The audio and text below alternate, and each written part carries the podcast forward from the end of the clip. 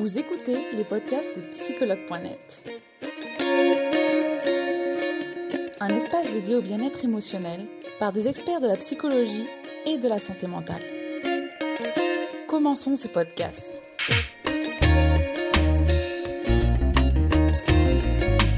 Bonjour Violaine, comment vas-tu? Bonjour Charlotte, très bien, merci. Euh, j'espère que tu vas bien ce mardi. Merci d'avoir accepté euh, de faire ce live avec nous sur le syndrome de l'imposteur. Je vois que ça parle déjà à pas mal de monde.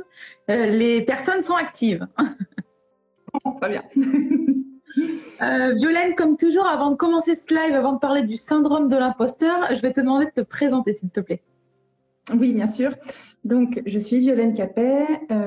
j'ai une carrière déjà longue derrière moi avant d'avoir fait du coaching, puisque j'ai travaillé donc dans le public, auprès de collectivités territoriales, à l'Assemblée nationale. Je suis avocate de formation, euh, donc j'ai travaillé dans des cabinets, puis 15 ans en entreprise, voilà, où j'ai exploré, observé euh, voilà, toute la psychologie du monde du travail finalement. Et euh, à la faveur d'un burn-out, donc une crise de sens, je me suis reconvertie euh, et donc je, je, me suis formée au Québec, puisque c'est vraiment là d'où vient le, le coaching. Et, et j'accompagne maintenant toutes les personnes qui souhaitent vivre une vie professionnelle plus épanouie, qui cherchent, plus de sens, qui cherchent leur ikigai et qui cherchent éventuellement aussi à dépasser leur syndrome de l'imposteur. Super, merci, euh, merci Violaine. Donc c'est vrai qu'on entend souvent parler du syndrome de l'imposteur, donc c'est intéressant aujourd'hui qu'on en parle. Alors justement, c'est quoi le syndrome de l'imposteur? Alors le syndrome de l'imposteur euh, n'est pas un trouble mental, c'est une très bonne nouvelle.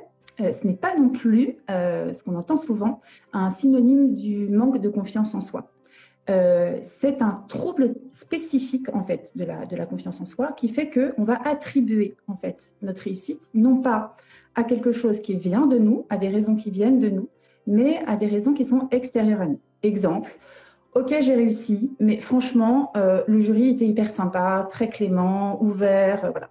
Ok j'ai réussi, mais c'est pas grâce à moi, c'est en fait c'est mon équipe qui a très bien travaillé et dont j'ai recueilli en fait les fruits d'un travail qui était collectif ou ok j'ai réussi, mais franchement, mais qu'est-ce que j'ai eu de la chance? Parce que je suis tombée pile poil sur le sujet que je connaissais bien.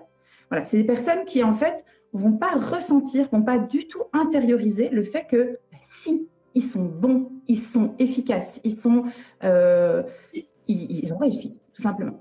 D'accord. C'est un espèce de piège de la pensée. C'est assez euh, surprenant à, à observer. Euh, c'est vraiment un, piège de la pensée qui, qui va faire que on se sent complètement extérieur à la réussite. On a du mal à accepter des compliments, on a du mal à, euh, voilà, il y a une forme de dissociation entre la connaissance de la réussite et ce qu'on ressent à l'intérieur. Et la joie, normalement, que ça doit nous procurer, et puis une forme de narcissisme qu'on doit il y a un bon narcissisme de temps en temps, il, est important de le ressentir. D'accord. Donc, tu viens de nous dire euh, plus ou moins ce qu'était, donc, ce qu'était le syndrome de l'imposteur. Est-ce qu'il y a des signes finalement? Comment on sait, ce qu'on a le syndrome de l'imposteur? Tu nous as déjà plus ou moins euh, mm. dit que bah, ça, c'est pas forcément lié à la confiance en soi, que c'était qu'on avait du mal à, à s'octroyer un peu les bénéfices de son travail. Mm. Est-ce qu'il y a d'autres signes qui peuvent nous alerter là-dessus? Oui, alors on retrouve, euh, on est bien d'accord, quand on a le syndrome de l'imposteur, euh, on se dit que la réussite et l'image qu'on a de soi-même, c'est deux choses qui sont indépendantes. Donc, ce que va faire la personne qui a un, syndrome de l'imposteur, c'est d'essayer de le masquer. Donc, un des, un des, des signes qu'on peut, qu'on, peut très, très, très, vite observer, c'est des personnes qui se mettent un stress pas possible euh, au travail, par exemple, euh, et qui sont susceptibles de faire un burn-out. Ça, c'est le, cas typique. Donc, c'est la grande majorité des personnes que je reçois. En fait, au cours euh, du parcours de coaching qu'on fait à la suite euh, d'un burn-out, euh, on se rend compte à quel point la personne, enfin, on se pose la question de savoir pourquoi cette personne était dans la démesure dans son travail et puis ne, ne s'est pas rendu compte qu'elle allait vraiment trop loin. Très souvent, à l'origine, il y a un syndrome de l'imposteur. Euh, donc on a un stress. En fait, comme nous-mêmes, nous ne sommes pas assez, il faut qu'on soit trois. Donc on va travailler trois fois plus que tout le monde. Okay on a aussi des gens, alors ça c'est assez, c'est pas drôle, hein, mais je veux dire, c'est des personnes qui peuvent être complètement dans la procrastination. D'accord. C'est-à-dire, comme, comme de toute façon, la, la notion de de réussite est extérieure à nous, autant rien faire. Parce que là, pour le coup, voilà, on est. on, ce, qu'on pense, l'intention qu'on a et ce qu'on ce qu'on ressent à l'intérieur, au moins est cohérent avec, avec ce qu'on fait. Alors, ça peut être l'un ou l'autre, mais ça peut être des passages de l'un et de l'autre. D'accord. On peut passer de l'un à l'autre en fait de manière euh, très excessive et, euh, euh, et, très facile. Ça peut être aussi des personnes qui ont tout à, tout à coup envie de s'enfuir, de, de, changer de boulot, vraiment de, partir d'un seul coup, par peur d'être démasquées. Et voilà, donc elles sont dans la peur et elles se disent que si elles changent de job, voilà, ce sera une manière de sortir d'un piège en fait qu'elles ont, qui, est intérieur, qui n'est pas extérieur. Mais voilà. Euh, il peut aussi avoir un syndrome euh, d'ordre un peu dépressif, forcément. Enfin, ce stress est très compliqué à, gérer et à la longue, euh, on peut ressentir ça. D'accord. on peut aussi parler de typologie, c'est-à-dire que on va retrouver donc le syndrome de l'imposteur chez les perfectionnistes. On n'a pas de mal à le, à le, à le concevoir. Donc, ça va être un booster extraordinaire, perfectionniste. Il y a des, personnes aussi qui sont extrêmement euh, le, type expert, vous voyez, celui qui, D'accord, très spécialisé dans un. Voilà, il va avoir, il, faudra qu'il démonte la machine, qu'il soit au courant de tout. Comme ça, ça va le sécuriser. On a un profil que je rencontre très souvent aussi, et je trouve que c'est bien d'en parler deux secondes. C'est celui des, euh, des, personnes qui sont au potentiel. Bizarrement, euh, en fait, ces personnes-là, enfin, pour, certaines d'entre elles, en tout cas celles qui rentraient dans le moule scolaire, ces personnes-là ont, pendant tout un temps, eu euh, une scolarité assez facile, rapide. Elles n'avaient euh, pas vraiment besoin d'apprendre et puis tout roulait. Et puis il arrive un mmh. moment où, bah non, il faut apprendre. voilà, il n'y a, pas le choix pour, obtenir certains diplômes. Il faut s'y mettre. Ou un moment dans la scolarité, il faut s'y mettre. Et alors là, c'est la découverte totale en fait. Il faut faire un effort et que tout ne coule pas de source. Et donc, la personne peut avoir la sensation tout à coup de se sentir bête. C'est c'est compliqué. Euh, voilà. Donc, et, du coup, se déprécier énormément. C'est-à-dire une espèce de prise de conscience, mais en fait, j'ai eu de la chance jusqu'à présent, mais en fait, je suis bête. Autre possibilité, les HPI qui pas, euh, qui, ne sont pas du tout scolaires, eux qui vont devoir faire beaucoup, beaucoup d'efforts pour rentrer dans le moule, ces personnes qui vont confondre en fait niveau d'intelligence et niveau d'instruction, euh, ils vont penser, alors on sait bien que l'école utilise et exploite, euh, entre guillemets, fait grandir trois niveaux d'intelligence, mais qu'il y en a presque 12, voire 13 aujourd'hui.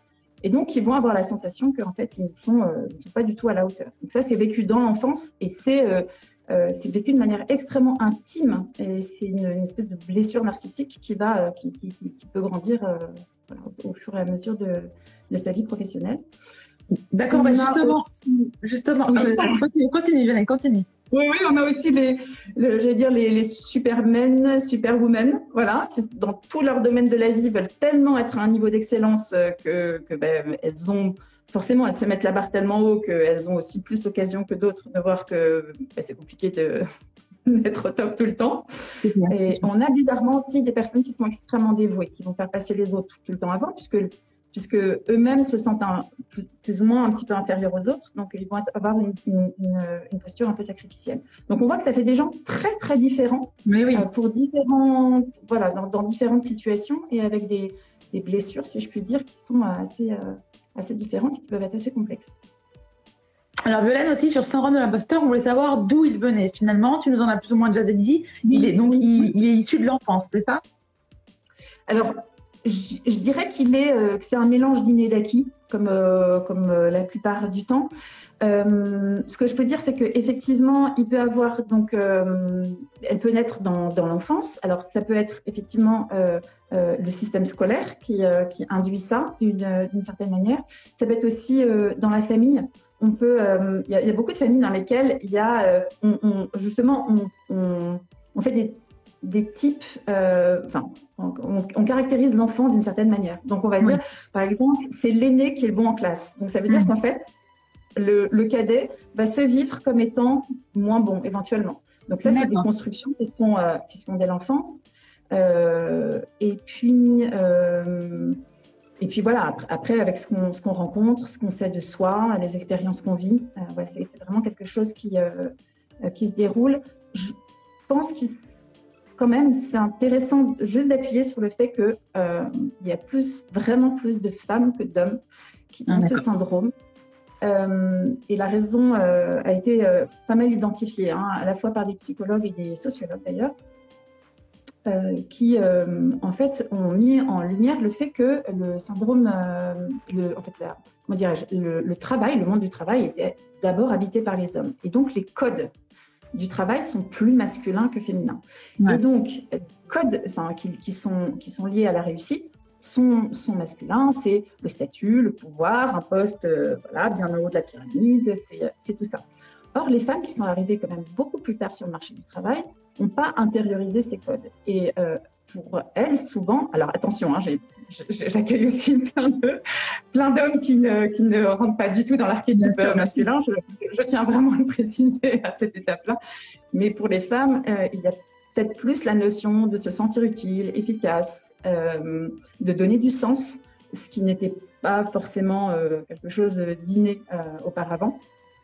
Et du coup, elle n'intériorise pas du tout la réussite parce qu'en fait, pour elle, la réussite, c'est voilà, c'est waouh avec voilà, c'est une notion de pouvoir, de statut, ça brille, c'est fort, c'est musclé, et ça ne leur correspond absolument pas. Donc, en fait, elles font leur job, euh, comme il faut, mais elles, ne ressentent pas en fait intérieurement quelque chose de, brillant et de fort comme soi-disant elles devraient ressentir. Donc, donc il y a cette dissonance et le piège de la pensée euh, se, nourrit de ça. D'accord. Je pense que bah, du coup, tout ce que tu dis euh, parle beaucoup aux personnes. On a, on a déjà pas mal de témoignages des personnes qui se reconnaissent dans ce que tu dis. Du coup, comment finalement on pourrait se débarrasser de ce syndrome de l'imposteur? Est-ce que c'est possible? Bien sûr, c'est possible. Bien sûr, c'est pas simple. Et comme euh, beaucoup d'interlocuteurs, euh, enfin voilà, de personnes que tu interroges ici ont dû te le dire, déjà prendre conscience euh, de, ce qu'on ressent et de ce syndrome, c'est déjà une grande, grande partie du chemin.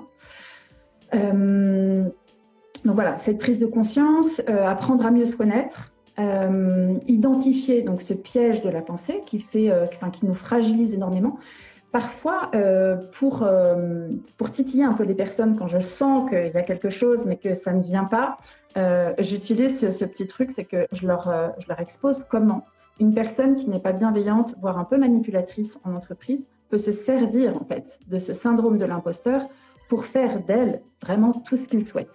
D'accord? C'est vraiment, puisque comme la personne ne se sent pas assez, elle va être en quête tout le temps de, de, de, Et les personnes se reconnaissent voilà. Et donc, ça, généralement, c'est ça, ça quelque chose parce que euh, c'est souvent des personnes qui essayent de donner le maximum, qui sont euh, euh, étonnantes dans leur, dans leur capacité à douter d'elles-mêmes et à se remettre en question. Et à, à, partir du moment où je leur fais comprendre qu'elles sont une proie facile pour des gens qui seraient pas bien intentionnés, il y a quelque chose qui vient voilà, et, c'est bien, c'est bien. Une forme de fierté qui, euh, qui peut, euh, voilà, qui, qui, peut arriver et qui leur permet du coup d'identifier euh, vraiment mieux ce qui se passe. Et, pour guérir de ça, il a, a, pas d'autre solution de travailler, donc, de, reconnaître ce qui se passe, de travailler sur des éléments extrêmement complets, pardon, concrets. D'accord. Pour, pour essayer de, de, de, de Ah, il y a un petit bug, euh, Violaine. Je ne sais pas si ça va revenir. Je ah. pense. Ça y est. Ah. Non. On y est. Oui, c'est bon. Un petit, petit bug. Bon. On, a, été resté au à des exemples concrets.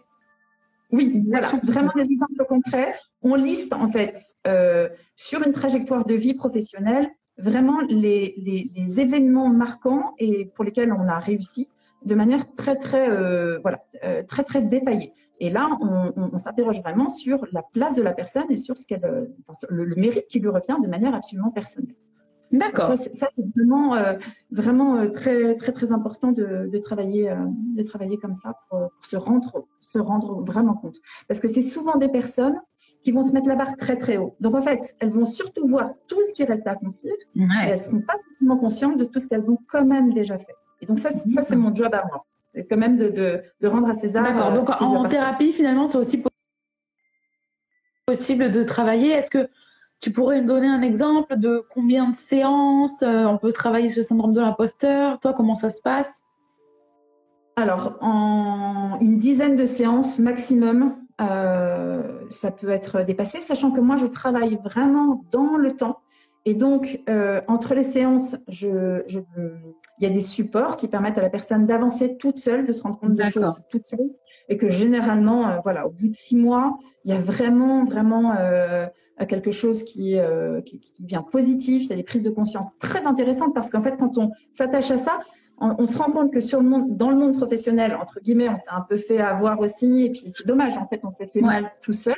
Mais que aussi dans la vie courante, enfin, de couple, amical, enfin, on, on est, voilà, on, on ouvre les yeux sur un certain nombre de choses, ce qui est, ce qui est tout à fait salutaire. Et, l'idée, c'est voilà, de, de, se recentrer sur soi et, euh, de, savoir ce qu'on vaut finalement aussi. Voilà. Merci Violaine déjà pour tous ces conseils. Alors, je vais regarder s'il y a des questions qui ont déjà été posées. Euh, alors, une personne qui dit souffrir du syndrome de l'imposteur, mais passe son temps à dénigrer les autres et se proclamer meilleur que tous. Est-ce qu'on peut vraiment parler du syndrome de l'imposteur dans ce cas-là?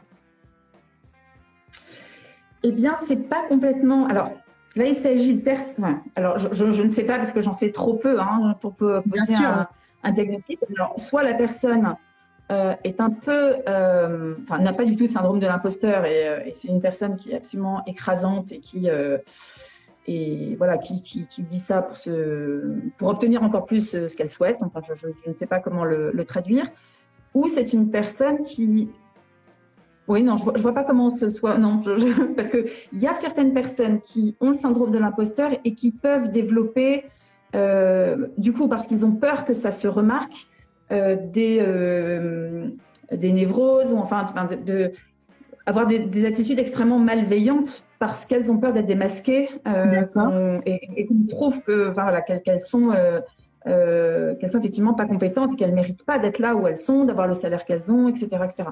Mais là, une personne qui affirme ça haut et fort et qui s'en sert, euh, enfin, je, je, vois pas. Oui, je pense que c'est quelqu'un euh, peut-être qui va pas très bien. je sais pas. alors, on a une autre hmm. question. Alors, pour le syndrome de l'imposteur, je suis borderline et hypersensible. Comment s'en sortir? En, alors là, c'est pas tout à fait.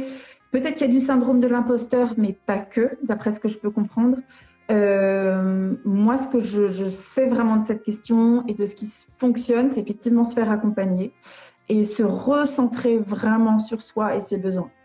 Euh, parce que l'hypersensibilité est un, un voilà, quelque chose que je connais bien, parce que j'accompagne aussi des, personnes qui, euh, qui, qui, ont cette hypersensibilité, qui n'est pas facile à vivre. Et euh, voilà, donc il faut apprendre à l'accepter d'une certaine manière, parce que c'est aussi quelque chose de très beau, quelque chose qui... Et puis il y a beaucoup de... De, de, côté positif à l'hypersensibilité, puisqu'on on apprécie les choses beaucoup plus fort que, les autres. Alors ça va dans les deux sens. Euh, mais, mais, pour que, pour euh, que l'effet négatif soit, moins, soit peut-être moins violent, euh, je pense qu'il faut travailler vraiment sur ses besoins. Si ses besoins sont satisfaits, on, minimise le fait qu'on puisse tout à coup exploser euh, euh, et plus contrôler. D'accord. Et je rebondis aussi parce que tout au début de notre conversation, il y avait une autre question sur l'hypersensibilité. C'était une personne qui demandait si l'hypersensibilité, ça favorisait aussi le syndrome de l'imposteur. Est-ce qu'on retrouve beaucoup d'hypersensibles? Ouais, ouais, complètement, complètement, complètement. Il y, a, un moment, alors c'est plus ou moins, puis il y a pas mal de notions qui peuvent se ressembler, qui se, qui s'entremêlent, mais, euh, mais oui, oui, tout à fait, puisque euh, quelqu'un de particulièrement consciencieux et quelqu'un qui euh, va être très très sensible au, monde qui l'entoure, aux exigences qu'on a sur lui, à la, la, performance de, notre siècle. Hein. On est quand même, on vit dans le siècle de la performance et qui en même temps, euh, euh, voilà, ressent les choses très très fortement. Bien sûr, il est beaucoup plus sujet au syndrome de l'imposteur que bien d'autres personnes qui euh, sont beaucoup moins sensibles et qui vont se dire bon moi je fais mon job, je fais mon heure et puis après basta, euh, voilà la hiérarchie c'est la hiérarchie et puis après voilà, de toute façon quand on est hypersensible il y a cette, il y a cette intensité euh, qui, qui, est toujours beaucoup plus forte et qui fait que oui tout, tout petit syndrome ou, ou, ou, ou, caractéristique peut être décuplé. Ouais. D'accord. On a aussi un témoignage de Madi qui nous dit Je suis d'accord avec vous, moi, je n'arrive pas à voir ce que j'accomplis au quotidien. Je fais, même si je fais beaucoup d'efforts, et du coup, j'en fais des crises d'angoisse. Ouais, ouais, c'est terrible, hein, parce qu'en en fait, c'est c'est du euh, quand, quand, on a le syndrome de l'imposteur, on, on, on, ne se sent pas assez, on n'est jamais assez, on n'est jamais à la hauteur. Il faut en faire toujours, toujours, toujours plus. Mais c'est atroce en fait de, de, penser que dans sa tête, ça n'est jamais assez. Parce que peut-être, alors il y a aussi, c'est là où ça rejoint la, confiance en soi aussi. Hein, c'est c'est ce besoin aussi. Pourquoi est-ce qu'on fait tout ça? C'est parce qu'en fait, on vient demander de l'amour, de, de, des autres, parce qu'on a besoin de se sentir euh, entouré, on a besoin de se sentir compris. Donc c'est très difficile à très difficile à gérer et difficile à lâcher pour cette raison-là, parce qu'en fait, on est persuadé que si on en fait moins, euh, on va perdre en fait euh, ce, lien aux autres, et ce qui fait que euh on est quand même accepté dans, dans, un groupe humain, que ce soit ses amis, ses collègues, etc., etc. Donc c'est très difficile d'entendre de, de, ça. En fait, et, certaines, euh, certaines personnes que j'accompagne pouvaient même euh, avoir l'impression que, euh, que je leur demandais d'aller contre eux-mêmes et elles me disaient mais, mais tu veux que plus personne m'aime ou tu, ou, tu, ou tu veux que... Et, c'était physique, quoi. Il y avait quelque chose de, de, très, très, très, très fort là-dedans. Ouais. Alors, il y a aussi Noélie qui demande une précision sur ce que tu as dit. À un moment donné, tu as dit que le, syndrome de l'imposteur euh, en faisait des proies faciles. Est-ce que ça veut dire qu'on est facilement manipulable? Eh bien oui. de toute façon, si on n'est pas conscient euh, de ce qu'on, de la manière dont on fonctionne et que l'autre, lui, euh, le comprend mieux que nous, il appuie bien sur le bouton. J'ai accompagné comme ça une personne qui, malgré le fait qu'elle avait eu, elle eu, euh, euh été récompensée dans son entreprise, qui avait été euh, la meilleure. Euh, alors c'était une, chaîne, hein, donc le son magasin avait été élu le meilleur de l'année par rapport aux ventes, par rapport à plein de choses. Elle-même, elle avait rempli mais plus que tous ses objectifs. Elle avait multiplié pratiquement ses heures par deux pendant la pandémie. Enfin, je veux dire, sur le plan analytique, enfin sur le plan concret, elle avait, elle avait la médaille, elle avait tout ce qu'il fallait. Et en fait, son chef, très, voilà, très incidemment, comme ça, lui faisait des petites remarques sur tiens, mais en même temps, euh, euh, ça, c'est ça c'est pas bien rangé. Ou oui, mais en même temps, euh, ton tableau Excel, là, euh, si tu le me faisais sous une autre manière, j'arriverais plus à l'exploiter. Tiens, mais au fait, mais en fait, cette personne-là ne faisait jamais de compliments et, euh, et, et exploitait en fait ce, ce sentiment qu'avait la personne que j'accompagnais de ne pas être à la hauteur parce qu'elle n'avait pas, elle avait été recrutée alors qu'elle n'avait pas eu tout à fait les, les, les diplômes. Qui étaient, qui étaient normalement attendus. Elle aurait dû faire une école de commerce qu'elle n'a pas fait. Elle, par ailleurs, elle a travaillé, elle s'est formée toute seule, elle était autodidacte, et du coup, elle était une proie extrêmement facile pour ce, pour euh, ce manager qui a été odieux avec elle et qui l'a menée à un burn-out. D'accord. Merci Violaine, du coup, euh, pour cette explication. Alors, on a encore eu deux, trois questions qui ont été posées. Euh, comment s'en sortir quand on a eu une période de dépassement de ce syndrome, mais que ça revient? Eh bien, c'est qu'il y a peut-être un petit rappel à faire. c'est que. Euh, donc, c'est possible finalement? Oui, mais enfin, quand on dit que ça, ça, se, ça se dépasse, oui, bien sûr, et heureusement que ça se dépasse. Mais quand on, c'est toujours la même chose. Quand on a, euh, quand on a été en couple, je sais pas comment dire, euh, avec ce, ce, syndrome pendant longtemps, ça fait quand même un peu partie de soi. Enfin, je sais oui. pas comment dire les choses autrement. C'est quand même quelque chose qui. On a du mal à laisser s'en aller la chose.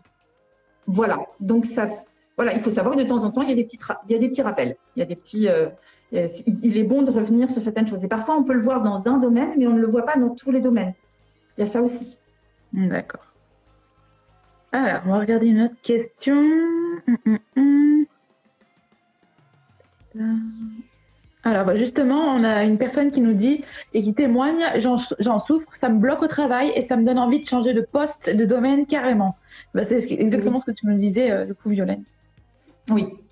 Les personnes que j'accompagne qui, arrivent en burn-out ou qui souhaitent faire une reconversion professionnelle euh, peuvent avoir ressenti ça. Et ce qui est très important, c'est que j'accompagne aussi des, entrepreneurs euh, dans leur première année. Et par contre, ça aussi, si c'est pas dépassé, euh, ça, bloque terriblement aussi. Donc, je veux dire, en, en tant que salarié, c'est très compliqué à vivre et donc on peut être une proie facile.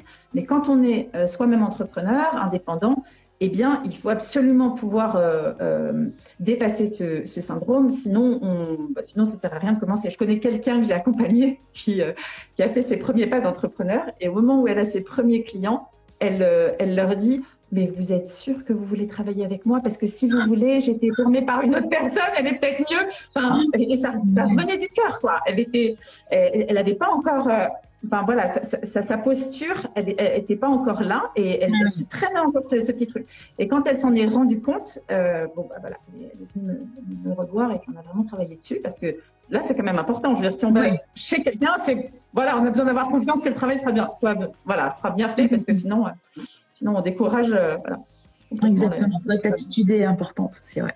on a Eric qui nous dit bonjour. Est-ce que ce syndrome, il peut être une façon pour l'esprit de nous montrer qu'il faut changer d'environnement, être plus en accord avec ses propres valeurs. Tout à fait. Enfin, c'est le. Moi, je pense que dans chaque nœud qu'on arrive à dénouer, en fait, il y a, un cadeau derrière, quoi. C'est ce que j'appelle les cadeaux mal emballés. C'est que si on en prend conscience, waouh, la vie après peut être euh, vraiment, vraiment meilleure. Donc, euh, oui, si à partir du moment où on en prend conscience et on le dépasse, oui, bien sûr, bien sûr. D'accord. Euh, alors, il y a Widit qui nous demande justement qu'est-ce qui démarque le syndrome de l'imposteur euh, d'un manque de confiance en soi? Alors, en fait, quand on n'a pas confiance en soi, alors ça, se ressemble, hein, mais je vais essayer d'être claire. Quand on n'a pas confiance en soi, on pense qu'on n'a pas les ressources, on n'a pas les capacités pour affronter un obstacle ou pour réussir quelque chose qui nous tient à cœur. D'ailleurs, d'accord, c'est vraiment que nous, en fait, on n'a on, on, pas ce qu'il faut pour y aller. Euh, celui qui a le syndrome de l'imposteur, à la limite, il va peut-être moins se poser la question. Il va, il va avoir les ressources, enfin, il va, mobiliser les ressources, il va y aller. Par contre, quand on va le féliciter, quand on va lui dire que c'est bien, il va toujours penser que c'est normal et que c'est pas bien. Il va toujours penser que il a eu, encore une fois, il a eu de la chance, ça, s'est bien passé pour lui, c'est parce qu'il a, peut-être il a bossé trois fois plus que les autres et les autres l'ont pas vu. Euh, en fait, ça tient à d'autres personnes qui l'ont aidé. C'est vraiment lié, le, syndrome de l'imposteur est vraiment lié au concept de réussite. Alors que le concept, le concept de confiance en soi est plus lié à sa capacité à se, à se, à mobiliser les ressources qu'on a en nous pour, pour faire quelque chose. Donc c'est assez proche hein, finalement. C'est pour ça que je dis, c'est Hein, ça, ça, ça, va paraît clair quand même la différence, je pense en tout cas. Mais après, On parle de cause attributive en fait. C'est, enfin, dans le langage, euh, la cause est extérieure. D'accord. Alors Violaine, on va encore faire une ou deux questions. Il y a beaucoup de questions, mais on n'aura pas tout, le temps de se les faire. Euh, il y a Lily qui me dit, moi ça me bloque totalement dans mes choix professionnels. J'essaye de créer mon activité, mais je m'auto-bloque. Je n'arrive pas à mettre en avant mon multipotentiel. Ouais. Euh, alors là, on parle de, multipotentialisme, donc c'est aussi des, personnes que, que, je reçois, parce que quand je parlais de personnes un peu atypiques, euh, oui, les multipotentiels se sentent, euh, alors eux pour le coup ont un déficit de confiance en eux et parfois ont aussi le syndrome de l'imposteur, dans la mesure où dans notre société, on, recherche souvent des gens qui sont experts dans leur domaine, dans, au niveau professionnel. Donc, on va, on va attendre des, lignes toutes tracées, des gens qui ont la vocation, etc. Or, quand on est multipotentiel, on adore plein de choses. On est curieux de plein de choses. Donc, on va grappiller plein de choses qui nous intéressent. Et euh, voilà, un petit peu de psychologie, un peu d'astronomie, un peu de. On adore les plantes vertes et puis euh, l'univers euh, de la permaculture, mais en même temps, on adore euh, je sais pas quoi, euh, quelque chose d'hyper technique comme l'informatique ou, autre. Et en fait, pour nous, quand on est quand on est multipotentialiste, on on voit pas euh, de, de on, voit pas les choses par catégorie. En fait, on, on est naturellement curieux et, et, au fil le fil de la pensée nous conduit à explorer un domaine puis un autre et encore un autre. Et du coup, on se sent pas légitime dans le monde du travail. D'accord. Parce qu'en en fait, on a l'impression qu'on a un CV. Enfin, si on disait vraiment ce qui nous passionne, tout ce qu'on adorerait faire et tous les métiers qu'on aimerait faire, évidemment, on peut pas passer de médecine à bon. Il y, a certaines études qui, qui, sont suffisamment dissuasives pour que euh, voilà.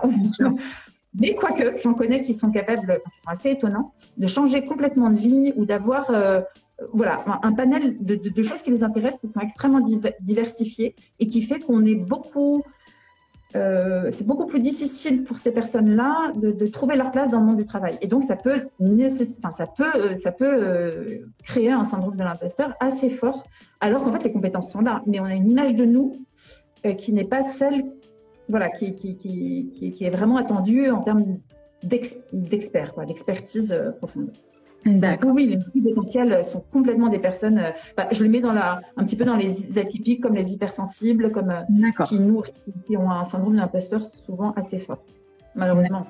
Ouais. Hmm. Euh, alors Violaine, avant de faire une dernière question, il y a une petite phrase de Lily pour toi. J'aimerais faire mon ikigai car je ne suis pas certaine de, de pourquoi je suis faite. Donc, euh, j'imagine que tu sais. Elle est bienvenue. voilà. Elle est bienvenue. Tu peux bien évidemment aller consulter Violaine. Euh, elle est spécialisée là-dedans, donc elle se fera un grand plaisir. Voilà. Euh, alors, on va faire une dernière question. Ah, ah, bah, justement, on a une personne qui nous dit Moi, j'ai l'impression qu'on se moque de moi quand on me félicite. Comment on peut faire pour parer cela? Eh bien, alors, on, ne se moque pas de vous quand on vous félicite. Il y a vraiment, euh, voilà, je pense qu'il faut que vous écoutiez ça, sauf, si vraiment vous avez euh, euh, affaire à un dragueur invétéré ou que sais-je. Mais voilà, si ça revient tout le temps, c'est que par différentes personnes, c'est que, que, vous le méritez et c'est important de vivre sa réussite. C'est vraiment important de, de, de, le ressentir. Donc, voilà, s'interroger pourquoi est-ce que c'est si compliqué pour vous de, le ressentir intérieurement? Est-ce que vous ne mettez pas la barre trop haut? Euh, Écoutez, il se trouve que à cette personne, ça, ça lui convient, donc, euh, donc tant mieux. Euh, donc oui, peut-être que ça vaut la peine que vous interrogiez un petit peu plus, rien que pour avoir un petit peu plus de, satisfaction, de, de, bonheur dans votre vie, d'accueillir le mérite et la réussite et voilà. recevoir des fleurs, recevoir des compliments, c'est important pour aller bien. Voilà. Eh ben, je te remercie Violaine. Pardon. Je te, remercie Violaine du coup euh, pour euh, tous ces conseils euh, que tu as donnés. Bah, j'imagine que tu pourrais encore nous en donner beaucoup. Donc n'hésitez pas à aller vers Violaine si jamais vous avez des questions encore. Il y en avait au moins, au moins encore cinq, donc n'hésitez pas vraiment à, aller vers Violaine, elle vous répondra. ton Instagram, si je ne me trompe pas, c'est ma vie qui gagne. Euh, je, oui, je pense que. Oula, je suis pas sur les réseaux sociaux. Je pense que c'est ça. Oui, je pense que c'est ça. Et mon site, ouais. Oui, mon site s'appelle Cap sur Ikigai et je pense que mon Insta s'appelle Ma vie Ikigai. Voilà. Merci, euh, merci donc Violaine pour ce live, d'avoir répondu à toutes les questions, d'avoir proposé euh, des solutions et d'avoir donné tes conseils. C'était très complet. je ne sais pas si tu as autre chose à rajouter sur ce syndrome de l'imposteur, un petit message à faire passer pour parler de ton cabinet toi-même, n'hésite pas. Eh bien, euh, ce que je peux dire, c'est que je travaille, donc euh, je suis sur le bassin d'Arcachon, mais que je travaille à distance, que euh, la plupart de mes accompagnements peuvent être, sont éligibles au CPF, que j'accompagne généralement sur plusieurs mois pour voir vraiment, vraiment les progrès. donc, je ne vous lâche pas, je ne lâche pas ma science, et puis après, voilà. Parce que le, temps vraiment permet de, de, vraiment mieux comprendre comment est-ce qu'on fonctionne. Et voilà, et peut-être que je peux préciser que je, propose toujours des séances découvertes un peu diagnostiques euh, qui, sont, qui sont évidemment gratuites et qui dire une bonne heure pour qu'on puisse faire connaissance, échanger euh, sans aucun engagement de part et d'autre. Mais c'est important que le, feeling passe bien pour, euh, pour bien travailler, surtout sur des notions qui sont comme, comme ça un peu qui nous dévoile un peu. Donc, on a besoin d'être, de se sentir en confiance. De se sentir à l'aise, ouais. Merci, euh, merci beaucoup, Violaine. Merci. Je te remercie encore pour ce live et ben, je te dis euh, une belle journée à toi alors. Merci et merci à tout le monde. Nous espérons que vous avez aimé le podcast d'aujourd'hui. Souvenez-vous que tous ces sujets sont disponibles sur notre site psychologue.net et que vous pouvez également voir la vidéo complète sur l'Instagram TV sur psychologue.net. Rendez-vous dans notre prochain podcast.